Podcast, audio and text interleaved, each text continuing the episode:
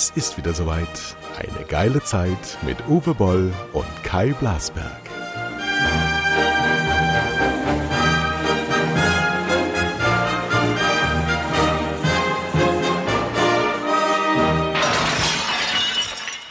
So, meine Damen, meine Herren. Damen sind ja auch da, die haben uns zuletzt geschrieben.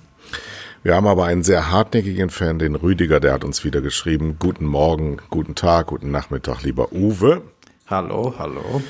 Ich schreibe euch wieder heute, heute gekommen tatsächlich. Ähm, euch beiden ist es wieder gelungen, Folge 10 ist gemeint, wir sind jetzt in Folge 11. Euch beiden ist es wieder gelungen, die behandelten gegenwärtigen Zustände sachlich und beeindruckend zu analysieren. Der scheint wirklich einen anderen Podcast zu meinen, sachlich und beeindruckend. Hat Tiefgang, dies gepaart von der von mir so geschätzten und durch euch praktizierten, auf den Punkt gebrachten Artikulation weiter so erstklassige Qualität. Ist das nicht schön? So sollte jeder Tag beginnen. Auch wenn wir jetzt schon 16 Uhr haben und der erste FC Köln 0 zu 1 beim FC Bayern zurückliegt. Was soll man da sagen? Ich bin kein Köln-Fan, aber ich bin Gladbach-Fan, aber leider habe ich auch keinen Grund mehr zum Jubeln. Da Nee. der Rose weggeht, bricht Gladbach gerade komplett auseinander. Wobei man das nicht verstehen kann, weil soll, sollte man Danke sagen, dass man überhaupt so einen Trainer haben darf. Ja, aber warum geht er nach Dortmund? In Dortmund werden alle Dreivierteljahr die Trainer entlassen. In Gladbach hätte er die nächsten vier, fünf Jahre gewisse Planungssicherheit haben können. Und die Gladbacher sind ja jetzt nicht wirklich viel schlechter wie die Dortmunder. Ich glaube, dass ähm, er in Gladbach zwei Millionen Gehalt bekommt und in Dortmund vier. Das kann gut sein. Und ich glaube, dass er dort regelmäßig, regelmäßiger Champions League spielen kann, obwohl ich heute Morgen auch gehört habe, dass ähm, Dortmund wohl beide verlieren wird, Sancho und Haaland, nämlich ähm, an Chelsea, wo der Herr Tuchel wohl zugreifen will. Und dann ist Dortmund auch nur noch Schrott. allerdings, allerdings ist das natürlich auch für Timo Werner und äh, hier unseren Leverkusener, na, wie heißt der nochmal? Der bei Kai. Havertz, 100 Kai Havertz, eine, Katastro eine Katastrophe. Wenn der Haaland kommt, dann äh, sitzt der nur noch auf der Bank. Also, ähm, der ist ja sowieso verletzt, glaube ich, gerade. Aber ja, der Tuchel, der Tuchel macht, was er immer macht. Der geht irgendwo hin, wo viel Geld ist, ne? Und dann geht's zur Sache. Dann wird Geld ausgegeben. Ja, ja, ja. Aber ich, er muss ein exzellenter Trainer sein, sonst wäre er ja nicht da. Ne? Ja, aber er ist kein Jürgen Klopp. Nee. Aber die Sehnsucht der Dortmunder nach Jürgen Klopp ist so groß und deswegen haben sie jetzt den Herrn Rose verpflichtet, weil er irgendwie so ähnlich aussieht, groß und schlank und grauhaarig und auch ein bisschen, er hat ja mit Klopp auch zusammen noch gespielt in der zweiten Liga, das darf man auch nicht vergessen. Aber mit dieser Nähe zu Klopp, da hat man sich bei Schalke 04 schon mal vertan mit dem Herrn Wagner, der jetzt äh, auch einen Job sucht. Und äh, ich habe gerade heute Morgen gehört, dass die Führungsspieler von Schalke 04 wohl darum bitten, dass der Herr Groß, der vierte Trainer in dieser Saison, abgelöst wird und zwar sofort. Ja, aber das Gute ist, wenn man sagt, Führungsspieler bei Schalke, bei Schalke 04. Wer, wer wird sich denn da noch als Führungsspieler bezeichnen? Also, Ja, Bentaleb, der- der eine, der immer sechsmal vom Platz geschickt wurde im Training und irgendwie in der C-Jugendmannschaft mit trainieren muss, weil er immer die Fresse so aufreißt, der muss das wohl gewesen sein.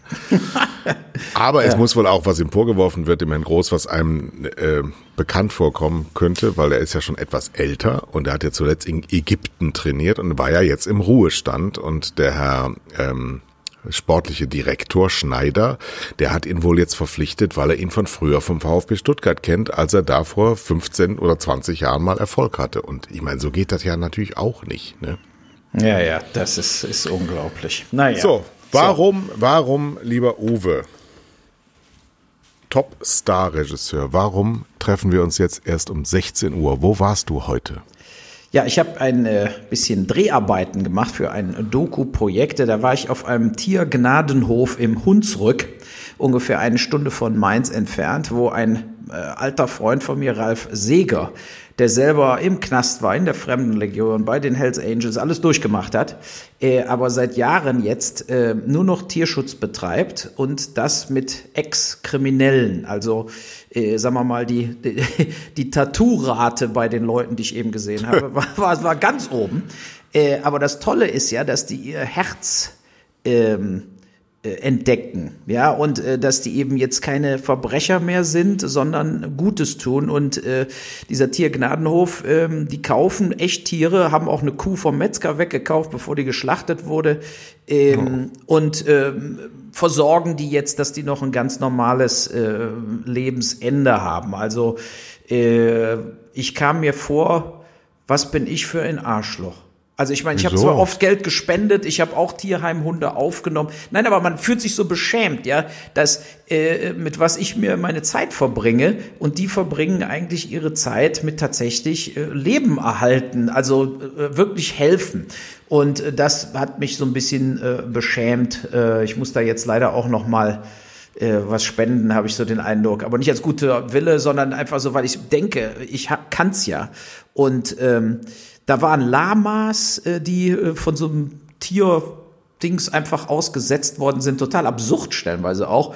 Ziegen, Schafe, Schweine, Hunde ähm, und ähm, es war sehr interessant. Also man sollte mal Ralf Seeger, S-E-E-G-E-R im Internet äh, unter Tierschutz googeln, da kommt das hoch. Der, das ist auch ein richtiger Verein, da kann man auch spenden, kann man auch tatsächlich absetzen.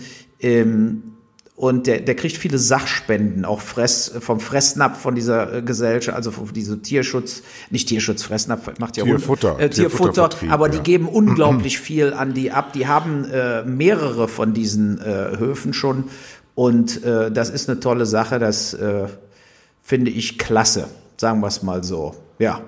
Und jetzt können machst, wir mal. Du ja. machst kein Charity, gar nichts? Äh, ja, selber, dass ich jetzt irgendwo mitarbeite, nicht.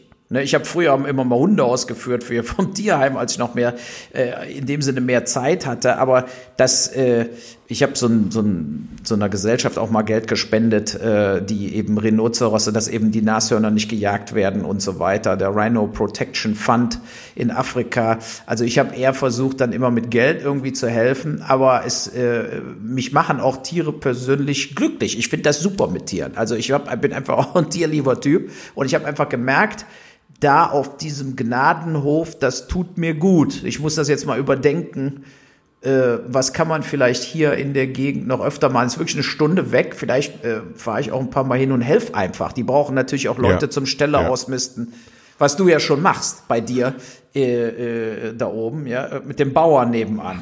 Genau, ich bin, ich bin ja hier hingezogen vor einem halben Jahr und bin seitdem jeden Morgen im Stall und äh, misste tatsächlich aus, helfe dabei, weil ich auch ein bisschen Struktur will in meinem Tag, weil ich dann sehr früh aufstehen kann. Aber das äh, Arbeiten mit diesen Tieren und diesen unterschiedlichen Charakteren, die, das ist schon, ähm, das verändert dich. Und mhm. ich kann dir ehrlich sagen, ich habe gestern, vorgestern wurde mir dann mitgeteilt seitens des Landwirt, dass äh, gleich ein Laster kommt und einige meiner jetzt monatelang betreuten Tiere abholt. Da habe ich da vor dem vor dem Box gestanden und hatte Tränen in den Augen. Das ist auch wahr. Hab allerdings in diesen Tagen oft Tränen in den Augen, weil langsam ist es doch sehr deprimierend, was in Deutschland so abgeht. Das immer gleiche und die immer gleichen Talkshows und die immer gleichen Gespräche mit den immer gleichen Figuren von Politikern, die es ist betrüblich und man sieht ja auch, also nicht nur, dass wir auch im privaten Umfeld Todesfälle hatten durch Corona, ja. sondern ähm, du siehst auch immer mehr, was das für Schaden hinterlässt, in, Schäden hinterlässt in den äh, Leuten, auch in der in der äh, Kultur, in, in den Bereichen, in denen wir arbeiten. Wir sind zwar selber alle eigentlich nicht betroffen davon, aber wir sehen, dass das uns betreffen wird. Und zwar indem manche Kneipen, in die wir gerne gegangen sind, nicht mehr öffnen oder davon hören schon, dass sie zugemacht haben oder dass sie nicht wiederkommen werden und dass der ein oder andere Einzelhändler nicht mehr kommen wird, dass das auch nicht mehr übernommen wird, dass dann ähm, Theater nicht mehr spielen können und, und, und, und, und. Und mir persönlich bleibt dann nur noch Clubhouse, Tag und Nacht. äh, du hast mir übrigens den Link immer noch nicht nochmal wieder. Die Einladung äh, musst du mir nochmal schicken zum ja. Clubhouse. Da habe ich, äh, ja. dann werde ich das auch mal mitmischen. Äh, ich habe eben einen Artikel gelesen, auch in dem in der Variety heute Morgen, dass eben diese ganzen Stand-up-Comedians sind auch jetzt alle in Clubhouse als einzige ja. Möglichkeit in Amerika auch äh, aktiv zu bleiben irgendwo. Absolut, ja. Und ja. typisch die deutsche Variante übrigens, ähm, das gibt's nämlich in Deutschland auch, die treffen sich ständig, nur sie reden über Humor, sie, sie praktizieren ihn aber nicht. Habe ich mir schon so oft jetzt gedacht, jetzt wo du es gerade sagst, ja, die Stand-up-Comedians, die haben ja das perfekte Medium da, die brauchen ja eigentlich nur ein Ohr, Du, ich musste ja nicht sehen beim Stand-up, nicht unbedingt. Ja. Aber die deutschen Stand-ups, die ich so treffe, äh, bei Clubhouse, die reden dann halt darüber, wo sie wie aufgetreten sind und was sie erlebt haben. Aber sie machen gar keine Witzchen. Ja, ich glaube, das mit dem deutschen Humor ist damit am besten beschrieben. Komm, ich habe einen Witz, den habe ich gestern gehört von, von Mike Krüger. Komm, ganz schnell. Also, Merkel ist tot. Äh, sie, äh, Erzengel Gabriel steht vorher, sagt ihr so, du musst jetzt aussuchen, Himmel oder Hölle. Ich zeig dir erstmal die Hölle, fahren mit dem Aufzug runter, äh, Merkel kommt rein, äh, die Leute trinken Champagner, spielen Golf, sitzen da, es sieht super aus. Also die Hölle, überhaupt gar keine richtige Hölle. Er sagt, ja, komm hoch, fahren in den Himmel. Da liegen sie auf den Wolken, relaxen, lesen Bücher, hören Musik. Äh, sensationell. Dann äh, sagt er so, jetzt muss ich entscheiden, Himmel oder Hölle. Sie sagt, ja, ist ja eigentlich gehoppt wie gesprungen. Also ich muss sagen, in der äh, Hölle mit dem Champagner gefällt mir besser, also Hölle. Fahren Sie mit dem Aufzug runter, Aufzugtür geht auf, Sie wird rausgerissen aus, auf dem Auszug. Aufzug äh, ist in, in einem Becken voller Kot und Scheiße und muss Scheiße scheppen. und, und, und sie so, was ist denn hier los? Äh, äh, das war doch ganz anders. Und die so, ja, das eine war vor der Wahl und das andere ist nach der Wahl.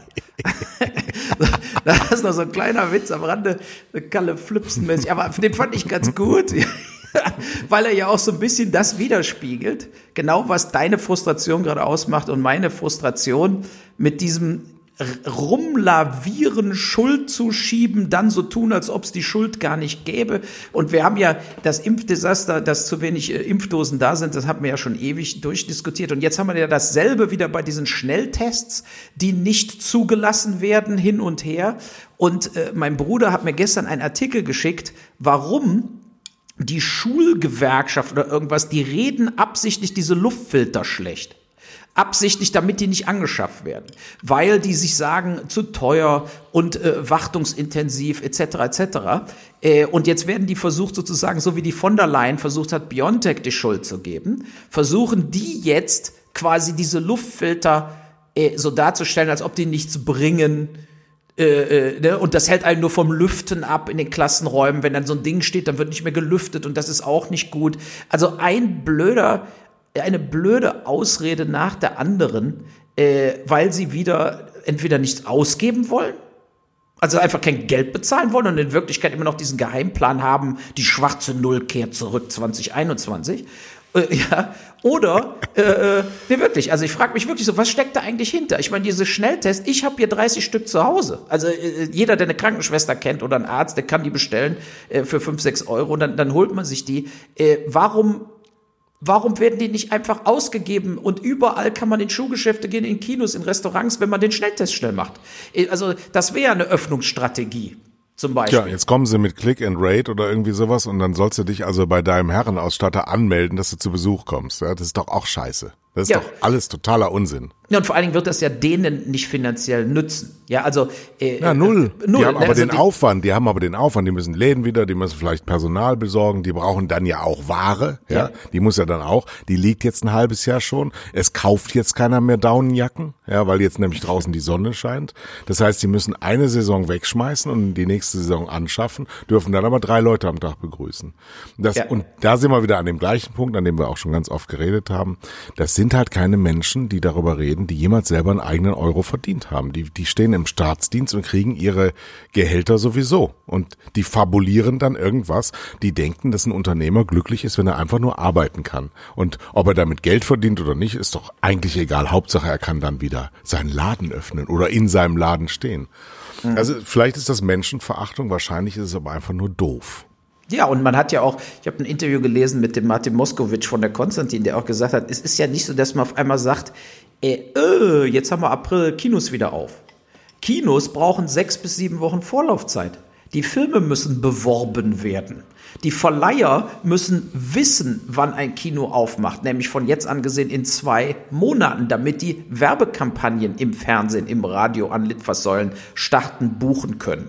Und all diese Dinge sind der Merkel und ihren Konsorten ja vollkommen anscheinend gleichgültig. Ich meine, so doof kann ja keiner sein, dass sie es das nicht wissen. Also man muss sich ja nicht jetzt äh, drei Tage mit Kino beschäftigen, das hat man ja in fünf Minuten raus. So, und aus dem Grunde frage ich mich wirklich, wie stark ist das Interesse am Mittelstand in Deutschland? Also bei der, das bei der Politik. Also da, gemessen daran, wir kommen ja gleich nochmal zur CDU, weil ich ein bisschen was zur Kirche recherchiert habe für unsere lieben Hörer. Ähm, die CDU hat sich noch nie mit dem Mittelstand zusammengetan. Sie hat immer nur Politik für Konzerne gemacht. Immer. Sie hat Mittelstandsvereinigungen, sie hat mittelständische Sprecher, sie hat Gruppen in der CDU, die sich mit dem Mittelstand auseinandersetzen. Aber wenn du da genau reingehst, es wird keine Politik für den Mittelstand gemacht. Der Mittelstand ist weg aus Deutschland. Der Mittelstand ist nur noch die verlängerte Werkbank der Konzerne. Der Mittelstand hat nichts zu sagen im eigenen Betrieb und nichts zu sagen in der Politik. Das ist die Wahrheit. Ja, den Eindruck habe ich auch. Und äh, ich habe ja dir heute rüber getextet, du hast ihn ja wahrscheinlich auch gesehen, unseren Jan Bömmermann gestern. Nee, äh, leider nicht. Hast du nicht gestern, gesehen? Aber gestern in einer zweistündigen privaten Videoschalte. Ja, also ich, wir sind ja alle jetzt nicht äh, vom Persönlichkeitsprofil die großen Böhmermann-Fans, so wie der ist. Aber ich muss sagen, die Show wird besser und besser und auf, ist auf den Punkt auch recherchiert. Ähm, also die Heute-Show davor wird immer weniger witzig und so ein bisschen hingerotzt, finde ich. Also da ja. ist einfach keine Tiefe mehr drin. Ähm, aber der Böhmermann geht jetzt ähnlich auch wie dieser John Oliver bei HBO, meistens an ein oder zwei Themen. Und gestern hat er eben die Digitalisierung mal genommen. Und ja. da ist Deutschland 21. von 28 europäischen Ländern, 21. Ja. Wir sind weltweit vollkommen abgeschlagen. Und er hat das zurückgeführt auf, interessant, ne? weißt du noch, hier mit Telekom die Datenautobahn. Helmut Kohl hat's verhindert. Er er war Leo Kirch äh, sehr angetan. Kirch wollte kein Geld in Glasfaser äh, investieren. Deshalb haben wir immer noch diese alten äh, sozusagen Schmoddeldrähte, die aber leider gar nicht richtig funktionieren. Und da haben wir diesen, diesen Zug damals komplett verpasst und bis heute haben wir kaum Glasfaser in Deutschland. Ein absoluter Skandal. Und was der Böhmermann da sehr schön gemacht hat, er hat vom Original von letzter Woche äh, ein Werbeplakat Telekom in Deutschland, 250 Mbit, ja, also Datenvolumen, was man da für 64,95 hat, ja, so, in Rumänien, Telekom, genau dieselbe Firma, 960 Mbit, 9,99 Euro. Mhm. Ja, so, dieselbe Firma. In Rumänien, wo ja normalerweise würde man ja sagen, da wird da noch der Flaschenpost gemacht, aber in Wirklichkeit ist es eben nicht so. Wir und auch unter Merkel die 16 Jahre sind eigentlich in die dritte Welt abgerutscht. Das weiß nun noch keiner. Doch, nee, also, doch, doch, äh, doch, doch, doch, doch, ja, doch, das wissen wir, das wissen wir. Nein, nein, nein, nein. Darüber wird überall gefunkt, geredet und gemacht und getan. Das, nein, dass, dass das keiner weiß, ist absolut Legende. Das weiß jeder. Wir wissen das. Wer? Von den Politikern meinst du? Ne, das ist denen egal, weil sie sitzen ja. noch in Berlin.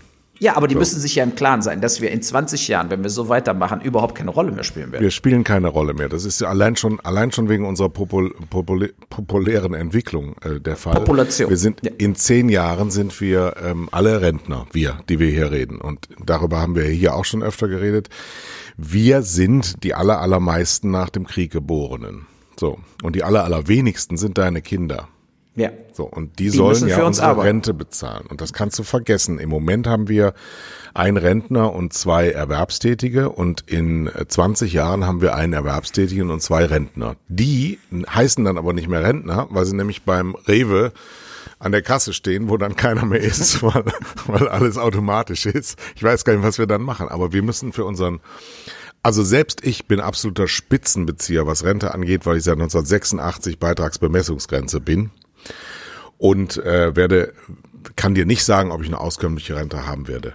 Im Brutto schon, aber wie die besteuert wird, kann ich dir nicht sagen heutzutage. Und äh, das sind alles Probleme, die öffentlich-rechtliche Rentner Pensionisten, Politiker alle nicht haben. Stichwort Herr Nüsslein. Oh, Sagt ja. dir das Wort Nüsslein ja. was? Ja? 650.000 Euro. Wie hoch ist so eine Provision? Was glaubst du? Ja, das Wie ist interessant. Prozent von der Summe von der Summe X ist eine Provision. Also das, ich kenne es von von Willy Weber, der hieß Mr. 25 Prozent. Das war der Manager von, von äh, Ralf Schumacher und äh, Michael Schumacher aus unserer Heimat. Gerben. Und ja, 25 Prozent, ist auch klar. Aber sagen wir mal so, ähm, früher eine Agenturprovision war bei 15 Prozent im Mediawesen, wo ich gearbeitet hat. Aber es gibt auch kleine Provisionen von 5 Prozent oder weniger. Wenn jetzt der Herr Nüsslein für die Vermittlung von Masken was ja dann nichts ist als aus Anruf oder einen Brief schreiben, kann der ja nicht 25 Prozent gekriegt haben. Wenn der also 5 Prozent hat oder weniger, dann ist die Summe entsprechend 12 Millionen plus X für Masken. So. Ja, denn die Wenn Gewinnspanne ist ja extrem hoch bei Masken. Ne? Also die wichtig, wichtig hier ist, es gilt die Unschuldsvermutung. Aber wenn der Herr Schäuble der Bundestagspräsident die Immunität aufheben lässt, einstimmig im Immunitätsausschuss des Deutschen Bundestages, dann ist das wie ein Schuldanerkenntnis. Dann ist das schon klar, dass das so stattgefunden hat. Und dann darf jetzt ermittelt werden von der Staatsanwaltschaft. Und wenn die in 13 verschiedenen Orten gleichzeitig ermitteln, dann will da jemand jemanden loswerden dann ist da die Horde losgelassen worden. Und wenn jemand in Liechtenstein ermittelt, Haussuchungen. mhm, dann wird's interessanter, ne? Und wenn dann CSU kommt, dann fällt mir Franz Josef Strauß und Togo ein. Und dann haben wir hunderte von Millionen Bestechungsgelder, alles nachgewiesen. Aber alle sind noch stolz auf ihren großen Franz Josef und die CSU. Und damit sind wir bei der Kirche. Ich habe ja in diesem aber noch ein Satz zum, zum Bitte. Äh, äh, ich sag jetzt schon, der wird nicht eingebuchtet.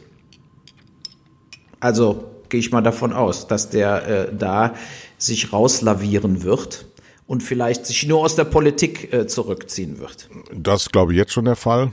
Ähm, ich denke, äh, Steuerhinterziehung ist nicht so ein Kavaliersdelikt. Nicht, nicht in Deutschland. Nee, da sind wir, da sind wir, also kann seine, seine Ja, aber warum Tochter Steuer, schlagen. warum teuer, Steuerhinterziehung? Ich denke, der, Der hat hat, das offiziell ähm, kassiert irgendwie. Nee, der hat die, die, die Umsatzsteuervoranmeldung nicht abgegeben für Also. diese Provision. Er hat es nicht angegeben. Das heißt, er wollte es äh, heimlich machen. Weil wenn du Unternehmer bist, was er ja, ich habe gehört, er wäre für äh, Vertreter gewesen für die Dessous-Marke von Verona Feldbusch. so, Die ja da- auch äh, Verbrecher, äh, der Ehemann war doch auch immer halb Total, im Knast. total. Ja, ist da passt Alles- ja gut zusammen alles. alles dann. total Halbseiten. Ja, ja.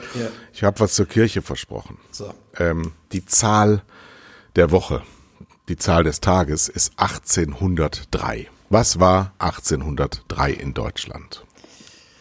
Ja, ich äh, google so langsam, also muss es mir sagen. Es gab Deutschland nicht, sondern es gab äh, Napoleon hat in Deutschland, in Preußen in weiten Teilen regiert und hat ähm, erlassen, dass die Kirche sich zurückzuziehen hat aus den deutschen Ländern. Die Säkularisierung, so hieß das damals, äh, beeinflusst natürlich von der französischen Revolution, die ja auch die Pfaffen alle rausgeschmissen haben, äh, nahm weiten Raum und die Kirchen verloren ihre Ländereien.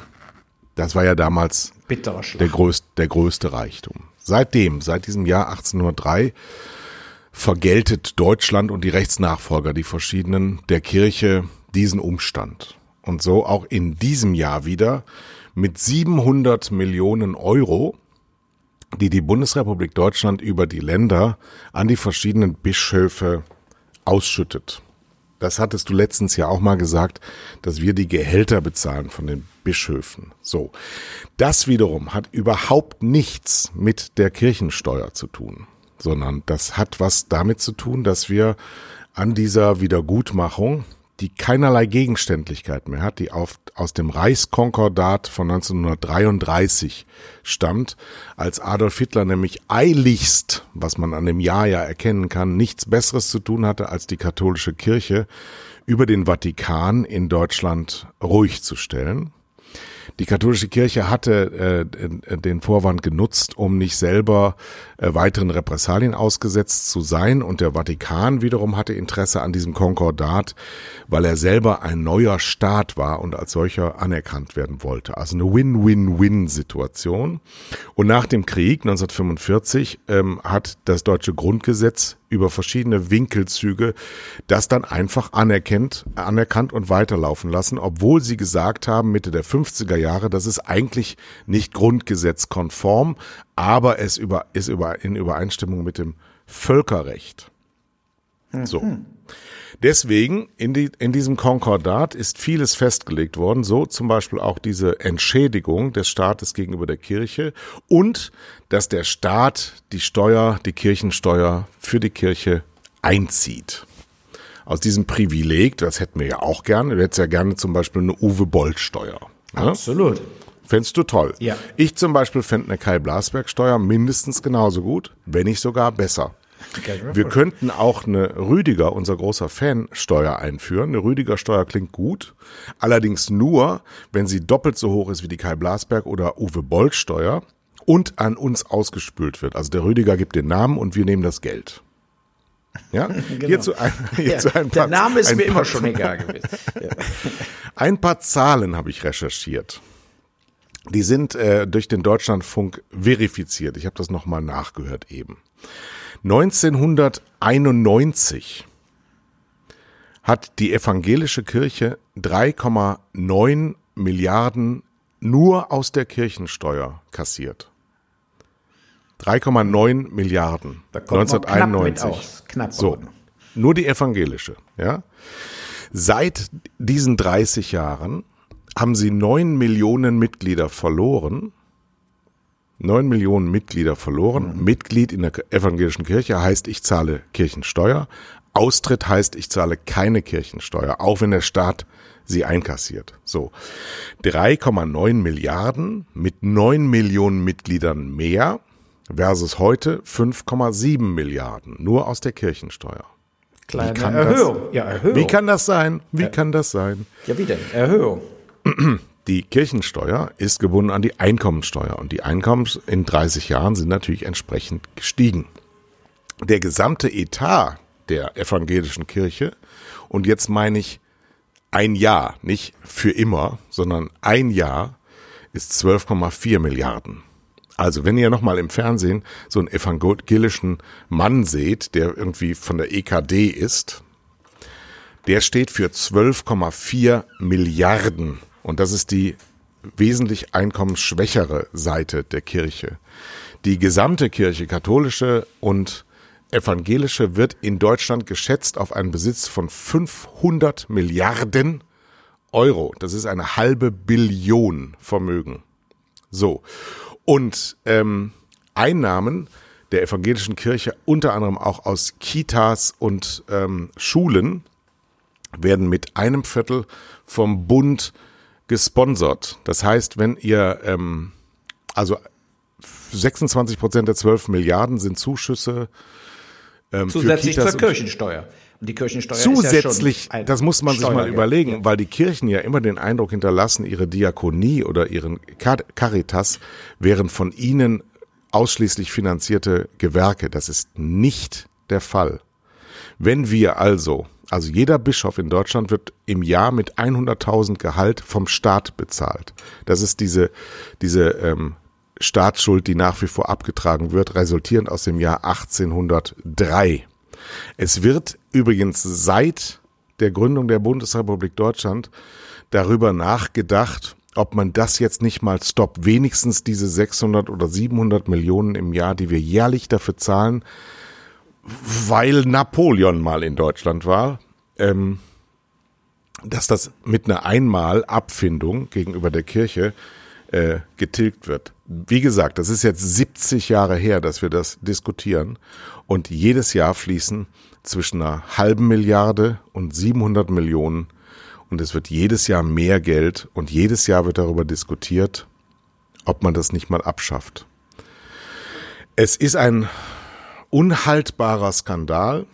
Aber das hat auch was mit einer christlich-demokratischen Union und mit einer christlich-sozialen Union zu tun. Sie wollen, nach wie vor gibt es ja 22,6 Millionen äh, katholische Mitglieder in Deutschland, die wahrscheinlich zu 90 Prozent CDU wählen. Die will man nicht vergrätzen. Ja, wir hatten ja auch schon mal diskutiert im Zuge öffentlich-rechtliches Fernsehen. Warum sitzen in diesen Gremien Kirchenvertreter? Nee, also die Kirche hat ja nicht nur durch Missbrauchsskandale äh, jeglichen Grund auch verspielt. Warum sollen die mitbestimmen, wie Fernsehen, Radio, Zeitungen, Presserat und so? Warum sollen die da tatsächlich ein Sagen haben? Wo ist denn der ja. Verbund der Atheisten? Warum? Äh, äh, warum gibt es keinen Ver Verband der Atheisten, die A, warum auch Steuergelder so? kriegen? Warum ist das so? Ja, warum? Warum ist das, das ist eine so? Unverschämtheit. Na, gib doch mal eine Antwort.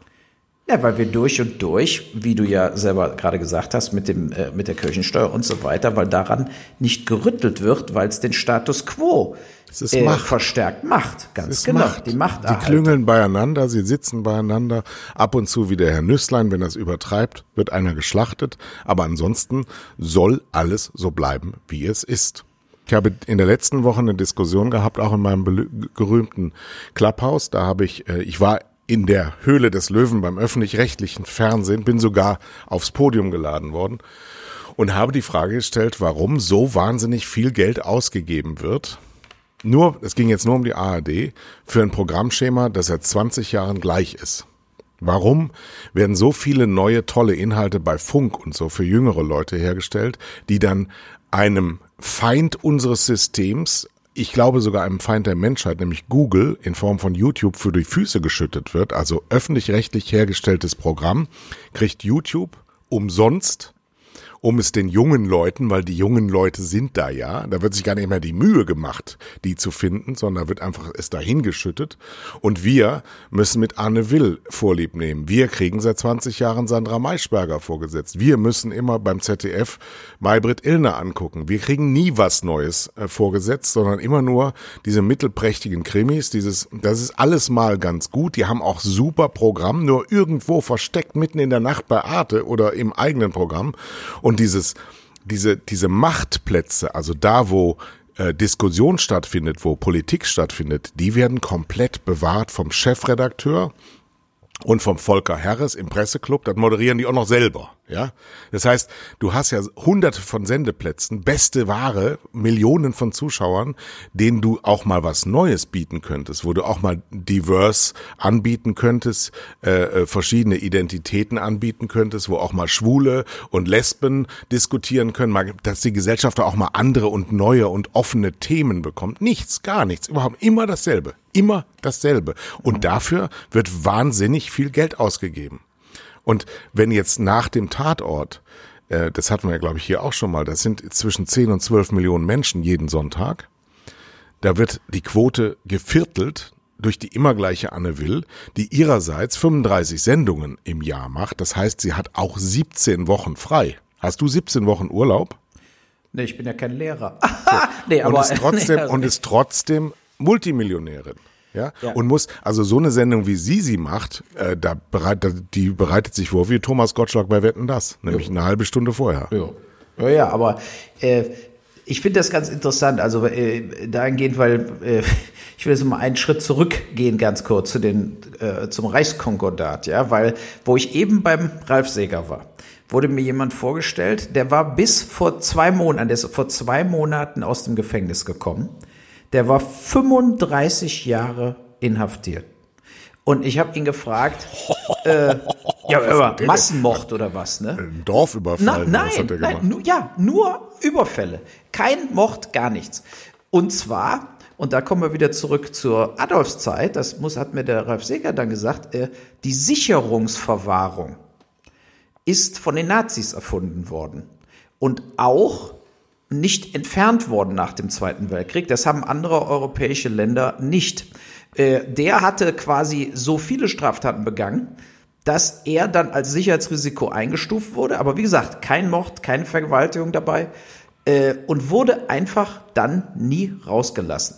Der ist jetzt rausgekommen. Der Ralf Seger hat auch in dem Sinne für ihn gebürgt, ja, ähm, und hat ihm jetzt eine Wohnung besorgt. Aber der war natürlich, der war, also als ich kam, hat er mir erstmal den Arm um die Schulter gelegt und so weiter. Der war natürlich auch, äh, äh, ja, auf einmal in einer ganz anderen Welt. Ne? Also äh, der, der, das muss man sich mal vorstellen. Der war 35 Jahre inhaftiert. Ich habe immer genug gedacht, in Amerika dieses Three Strikes You're Out, wo du quasi für immer ja. im Knast sitzt, weil äh, Bill Clinton hat das ja damals gemacht. Ja, das heißt, wenn du dreimal wirklich verurteilt wurdest, kommst du gar nicht mehr raus. Was für ein Witz, eine Unverschämtheit. Das ist warum in Amerika der Grund, warum so viele Drogen, äh, Kleinkriminelle da für immer sitzen, dank Bill Clinton. Ähm, und ähm, das hat mich schon auch geschockt, aber auch äh, der war jetzt natürlich total glücklich, der ist über 60, dass er da aus dem Knast wieder raus war. Ne? Und äh, aber es. Der war nicht 35 Jahre am Stück im Gefängnis. Doch, der war nicht Nein. einmal. Doch, er war nie draußen. Habe ich ex extra noch und wir haben es ja, auch auf Video so zerstörtes Leben. Natürlich, der war auch vollkommen verstört. Also das wirst ja, ich habe das äh, Bildmaterial, ja, das war ja quasi so eine, eine Überraschungssituation. Äh, dann der kam einfach mit während ich da mit dem Ralf Sigger im Interview war, kam der einfach mit rein, hat er gesagt, ich muss dir den jetzt hier mal vorstellen. Äh, aber was ich meine, das hast du ja eben gesagt, warum immer dasselbe? Weil eben auch andere Filmemacher oder andere Blicke auf Realität oder Dinge, die auch mal ins Dreckige schauen, äh, werden ausgeblendet. Und das ist ein, auch ein Verbrechen also diese Mind-Kontrolle nach dem Motto, wir entscheiden hier, was gedreht wird, wir entscheiden, was gesendet wird, wir entscheiden, ja. was gefördert wird. Das ist ein Riesenthema, äh, was ich ähm, mir vorgenommen habe, äh, das können wir beide dann zusammen machen. Wir müssten mal eine Kampagne machen, die äh, äh, mit, mit ganz klaren Konzepten und Änderungspunkten des öffentlich-rechtlichen Rundfunks. Und gegebenenfalls reicht da nicht, dass wir im Podcast drüber reden. Es ist vielleicht wirklich mal an der Zeit, äh, äh, äh, nee, aber es ist vielleicht wirklich mal an der Zeit, das zu, einzufordern auch juristisch, dass es einfach so nicht mehr weitergeht. Also das öffentlich-rechtliche Fernsehen hat eine staatlich äh, kontrollierte Aufgabe, die, die wird von der Politik überwacht, die sich aber natürlich überhaupt nicht darum kümmert. Ähm,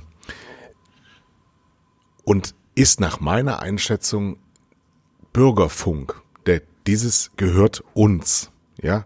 Aber du brauchst eine besondere Adelung. Ich habe nämlich diese Woche bin ich, habe ich das mal diskutiert, beziehungsweise in der letzten Woche hat man mit mir darüber gesprochen, ob ich mich bereitstellen würde für eine Kandidatur als Intendant eines öffentlich-rechtlichen Fernsehsenders. Jetzt muss man das zum Hintergrund für die, die mich nicht kennen. Ich war 30 Jahre beim Privatfernsehen, ähm, habe nicht nur Scheiße da gebaut, sondern bin tatsächlich der einzige jemals für einen Grimme-Preis nominierte Manager aller Zeiten in 55 Jahren gewesen. Also eine gewisse Würde und Qualität habe ich schon. Hab natürlich ein großes Maul, das gebe ich gerne zu, deswegen mache ich auch einen Podcast. Ähm, und dann hat man das mal so durchdekliniert, was das bedeuten würde. Und dann hat man sich für den Gedanken quasi schon geschämt, dass das praktisch unmöglich ist, dass jemand einfach nur weil er qualifiziert ist dazu, so eine Position bekommt. Ja, du siehst ja auch, wer die Treppe immer hochfällt. Das sind doch lang gediente, wie im Bundestag. Wie im Bundestag, äh, die Leute, die 30 Jahre der Merkel quasi die Schuhe poliert haben, sind auf einmal äh, Helge Braun oder solche Leute. So, ja, äh, unfähige Dummschwätzer. Und äh, bei den, bei den Öffentlich-Rechtlichen ist es ja auch dann ähnlich, dass dann der Korrespondent wird dann WDR-Intendant, Tom Buro oder so, weil lang gediente, die hier Sitzen durch die Maschinerie ja. gegangen sind. Ja, ja. ja.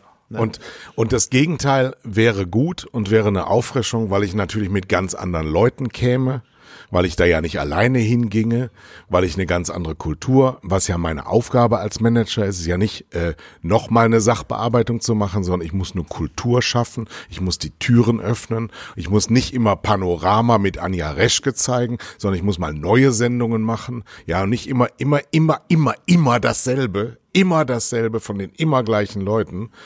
Ähm, das ist ja teilweise auch gut, darum geht's aber gar nicht. Es ist kein Verständnis da. Man müsste da genauso eine zeitliche Begrenzung einführen wie beim US-Präsidenten auch. Du darfst nur zehn Jahre beim WDR arbeiten und dann musst du woanders hingehen. So, das gibt's aber nicht. Das, und das ist, und Und wenn ich mit Leuten aus diesen Anstalten rede, dann ist das noch eine absurdere Diskussion, als wenn ich mit Leuten, die außerhalb darüber. Es gibt Terrains, also man kann sich vorstellen, dass ich Bürgermeister von Husum werde. Da würde jeder sagen, ja, mach das super Idee, ich habe den in Rostock gesehen, du bist genauso ein Typ, lalalala, ja. Aber dass ich in meinem ureigenen, von mir gelernten und hervorragend bewältigten Arbeitsgebiet im öffentlichen Bereich arbeiten könnte, wäre absolut undenkbar. Und das ist doch absurd. Da werde ich lieber Bischof. Ja, aber das ist ja, äh, du weißt ja, ich äh, werde ja diese Hanau-Sache verfilmen, ja. Mhm. Ähm, und mir ist ja die Produktionsgesellschaft abgesprungen diese Woche. Und äh, anstatt dann, anstatt dann quasi äh, aufzugeben, habe ich einfach meinen alten Job wieder gemacht, nach dem Motto, ich mache jetzt alles. Ich hole die Drehgenehmigung, schließe die Versicherung ab, hole den Corona-Tester, hire die Crew, bringe die Schauspieler an Ort und Stelle, hire die Locations. Und wenn man mal zwei Tage hintereinander zwölf Stunden arbeitet, habe ich diesen Film jetzt auf die Schiene gebracht. Morgen treffen wir uns an den Locations und ab Mittwoch wird gedreht. So. Und das ist ja genau der Punkt. Ich kann alles produzieren und ich kann jede Position übernehmen. Äh, ja, außer Kamera oder so oder Editor oder so wie du und ich, wir sind ja technisch nicht gerade bewegt, aber sagen wir mal so äh, von der Struktur her, du kannst einen Sender von nichts erfolgreich machen. Ich kann einen Film drehen, wenn ich ganz alleine am Schreibtisch sitze, sind auf einmal am Schluss 100 Leute inklusive Schauspieler organisiert ohne Sekretärinnen und Produktionsleiter und Herstellungsleiter und Aufnahmeleiter und Regieassistenten und so weiter. So, äh, das heißt, wir wissen ja genau, was wir tun. Aber meinst du, in Deutschland würde mich jemand wie die UFA jetzt anrufen und sagen, Herr Boll, äh, mit Ihrer Erfahrung 32 Filme gedreht für eine halbe nee. Milliarde, wollen Sie nicht bei uns Produzent werden? Ne? Das kommt alles nicht in die Tüte, nee. äh, ne? weil wir keine Typen sind, wo andere schon denken, die, die arbeiten mit uns, sondern äh, die äh, sozusagen auf gut Deutsch äh, wir arbeiten eigentlich nicht für andere Leute. Wir arbeiten eigentlich, äh, wir ja, müssen es, es, machen dann eben auch. Es ist ganz einfach. Wir sind nicht mittelmäßig genug. Ganz einfach. Wir sind was Besonderes. Das ist auch manchmal richtig schmerzhaft und das ist auch was, was ähm, ekelerregendes. Ja, das ist nicht immer nur toll, was Besonderes zu sein. Aber im Mainstream haben wir nichts verloren und äh, der Mainstream will uns nicht. Der, der hat ähm, Angst. Ja. So. Aber liebe Hörer, ähm, ihr müsst keine Angst haben, weil wir sind tolle Männer und der Dr. Uwe Boll hat ein riesiges Lebenswerk an teilweise hervorragenden Filmen. Er hat auch Schrott gemacht, aber er hat auch hervorragende Filme gemacht. Die Schrottigen waren erfolgreicher als die hervorragenden. Das ist auch normal, das liegt ja. an der Audience. Ähm, aber guckt euch mal diesen Mann an. Ähm, ich arbeite immer noch an, bei, mit seinem Verleih an der Bollection. Die große Ball-Action soll rauskommen, dass wir da, so, ich meine, viele von uns in Deutschland haben ja immer noch DVDs, das dürfen wir und Blu-ray, ja, das darf man nicht vergessen. Das gibt's hier ja. als einzigem Land noch, weil wir ja schon im Vorgriff auf die Nicht-Digitalisierung werden wir ja immer noch diese Abspielgeräte haben, weil wir, weil wir äh, diese Netflix-Qualität über Streamen nicht hinbekommen. Das geht nur in Großstädten. Ich sitze hier und das ist jetzt keine keine Geschichte. Ich hatte den Vodafone Cube als erster hier oben. Da funktionierte der noch ganz hervorragend. Der wandelt ein LTE-Signal in WLAN um. Und als der dann, als ich rumsprach, dass das gut funktioniert, wurde der natürlich, weil wir nur einen Sendemasten haben, immer schwächer in der Leistung. Also bin ich zur Telekom gegangen und habe mir wieder eine Leitung legen lassen, eine Telefonleitung legen lassen. Deswegen habe ich jetzt auch wieder ein Festnetztelefon, was ich 20 Jahre nicht hatte, weil ich in der Stadt gelebt habe. Und jetzt habe ich in der Spitze so drei Mbit. Da kann ich manchmal an guten Tagen einen Film ruckelfrei bei Netflix anschauen. Meistens aber nicht. Ja. Und wenn wir diesen Podcast hier haben, dann nur, weil wir ein Zencaster-System haben, das ein Tonbandgerät ist und das immerhin, so viel Bandbreite habe ich dann doch, dass du mir den Pfeil dann zuschicken kannst und wir das dann übereinander matchen. Das ist so ein Witz, was hier, du bist hier wirklich dritte Wahl, ähm, wenn du hier, wenn du hier ähm, organisiert arbeiten willst. Also ich könnte hier ein Filmbusiness null machen, weil ich ähm, Stunden brauche, bis ich äh, Daten überspielen kann. Ja, bis also das, das richtige Filmmaterial rüberkäme irgendwo. So. Ne? Ja. Und dann wundern sie sich, wenn alles nach Hamburg zieht ja, und da die Mieten steigen, was jetzt übrigens wohl auch in Zukunft nicht mehr so einfach geht. was Wohnungsspekulanten angeht. Die Linken haben neue Frauen an der Spitze. Die Grünen hier in Schleswig-Holstein haben sich zur SPD bekannt bei der nächsten Wahl 2022. Da werde ich meine Finger auch mal reinhalten. Kleiner Tipp. Ich werde mich ein bisschen ähm, um die SPD kümmern. Ich bin ja Sozialdemokrat für die neuen Hörer. Bist du auch Sozialdemokrat? Was wählen wir eigentlich? Ja, ich habe ne? wirklich. Äh, ich bin noch unentschieden. Ich beobachte erstmal, was noch für unglaubliche Pleiten, Pech und Pannen äh, von allen Parteien auf uns zukommen. Da passiert noch viel und äh, so wie ich in Rheinland-Pfalz jetzt eben äh, äh, diese Umweltliste gewählt habe, das werde ich auf Bundesebene natürlich nicht machen, aber äh, man muss sich dann wirklich äh, anschauen, was sind die tatsächlichen Chancen, ja. Ich will aber nicht ja. den Podcast enden, ohne Andi Scheuer nochmal zu erwähnen, weil äh, seine Frau ist ja anscheinend bei Netflix, äh, bei äh, Facebook eingestellt worden. Ja. Wahrscheinlich mit einer Null an ihrem Gehaltscheck aus ganz anderen Gründen. Da sind wir auch wieder beim Thema, was ist eigentlich, wann fängt Bestechung an? Aber ich fand das sensationell, wie er diese Woche fünf Milliarden um die Verschönerung der Bahnhöfe äh, in die Wege zu leiten, äh, beantragt hat. Äh, nicht jetzt um Züge irgendwie äh, äh, on time kommen zu lassen. Und da sollte man auch mal genau hingucken, wer diese Aufträge am Schluss erhalten ja, wird. Absolut. Ne, für diese Baumaßnahmen irgendwie hier eine Pflanze, da eine Bank, da eine Plexiglasschreibe. Welche Firmen erhalten diese äh, Aufträge und dann müssen wir mal beobachten, nach der Bundestagswahl wird ja Andi Scheuer verschwinden. Also der ist ja unhaltbar sowieso seit Jahren. Der wird ja, der wird ja nicht Minister bleiben. Und da gucken wir mal, äh, wo der am Schluss enden wird. Äh, der hat wahrscheinlich schon mehrere Jobangebote in der Tasche, solange er noch ganz schnell so ein paar Dinger durchdrückt. Das vermute ich. Ja, es, äh, Andi Scheuer ist echt angeschlagen. Also der tut keiner Firma gut, weil er ja, weil, weil du dann ja, das, das stinkt ja alles zum Himmel. Für die Facebook-Frau nochmal äh, zur Erinnerung, darüber haben wir auch schon gesprochen hier. Ähm, die neue Freundin, das muss man auch sagen, die neue Freundin von Andy Scheuer, der übrigens den 325iX von 1987, äh, also der erste Allrad-BMW, der jemals gebaut wurde, der Dreierreihe, gefahren von, na, Wie? Franz Josef Strauß. Echt? Dem kriminellsten und korruptesten Politiker der ganzen Welt, einem richtigen Mafia-Boss. Franz Josef Strauß. Diesen Wagen Sterbeauto quasi von Franz Josef Strauß fährt Andi Scheuer, hat er gekauft. So. Und, das fährt er ähm, heute noch mit rum, oder was? So nee, als, hat er jetzt, als nee, hat er jetzt oder was? letztes Jahr als Oldtimer gekauft, ja. aus den Restbeständen der letzten, der letzten Frau von Franz Josef Strauß. So, und der Andi Scheuer hat sich dann getrennt letztes Jahr oder vorletztes Jahr von seiner langjährigen Frau und hat eine neue. Und die hat er kennengelernt. Ähm, Tinder. Bei der, ja, bei der, bei der Doro Bär. Die Doro Bär ist die mit den Flugtaxis. Ah, du erinnerst ja, dich ja, vielleicht, genau, ja? ja? Die ist äh, Staatsministerin in seinem Ministerium, nämlich Verkehr und Digitales. Er ist ja auch für den digitalen Ausbau zuständig, der Andi. Äh, und die Doro ist, die Doro ist Afrengin und die kommt auch, auch von der CD, CSU.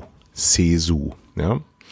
Und die Frau von Facebook, jetzt bei Facebook ist, die war in der Digitalstaatsministerin Flugtaxi Büroleiterin. So kommt Und alles zusammen. Die Begründung war, als sie den Andi kennengelernt hat im Büro von Doro Bär, ähm, ja, sie könne jetzt gut zu Facebook gehen und null mehr im Jahr verdienen, weil sie hätte ja als Büroleiterin der Digitalstaatsministerin nichts mit Facebook zu tun gehabt. Ja, weil hat ja nichts Digital, Internet. Facebook sind mal. ja kaum Überleg miteinander äh, ver verwandt. Es ist nicht nur alles total korrupt und schmierig, sondern sie lügen auch noch, gedruckt. Und es ist ihnen scheißegal, ob wir das glauben oder nicht, weil wir, wir können ja nichts machen. Die lachen sich tot. So. Das, das wird Nachteil. nicht mehr ewig gut gehen. Ich sag, ich sag das. Wenn die, wenn die Einzelhändler, die Mittelständler, der Mittelstand massenhaft in ein paar Jahren in die Pleiten geführt sind, dann werden die aufstehen. Vielleicht am Wahlzettel. Vielleicht werden sie auch mal wieder Linke wählen. Wäre auch mal was Schönes, ne? Haben wir ja jetzt gesehen. Harvard-Professoren äh, publizieren das aus den USA. Also der Heimat des Leber Leo Neoliberalismus wird eine linke Wende gefordert. No, siehst du? Ja, ja, da wird aber nur gefordert. Am Schluss wird auch in den USA niemals irgendetwas links wirklich nee. laufen. Wir sehen es ja jetzt bei beiden schon in den ersten äh, Monaten. Er rüttelt, diese haben ja allen Ernstes diese Mindestlohn auf 15 Dollar nicht gemacht. Ne? Das haben sie ja nicht in diesem Paket verabschiedet bekommen. Ähm, und ähm, sie knicken jetzt schon wieder ein, trotz Mehrheit im Kongress und Senat. Darf man nicht vergessen.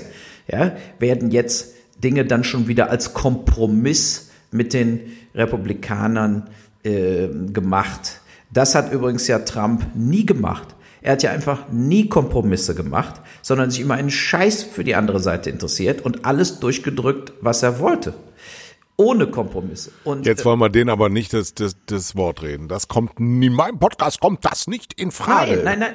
Nee, nee, das ist ja auch eine, der hat ja sozusagen nur das ganze Elend über alle gebracht.